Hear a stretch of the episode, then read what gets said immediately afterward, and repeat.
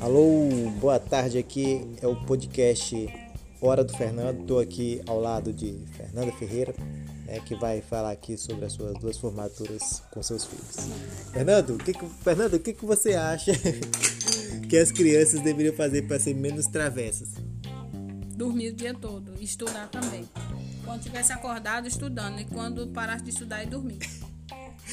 Aqui recebemos essa dica valiosa aqui da nossa querida Fernanda Ferreira, né, que já tem mestrado, duas formaturas, PhD já, e deu essa orientação. A criança, para deixar de ser travessa, quando tiver acordado estudando e quando não estiver estudando, dormindo.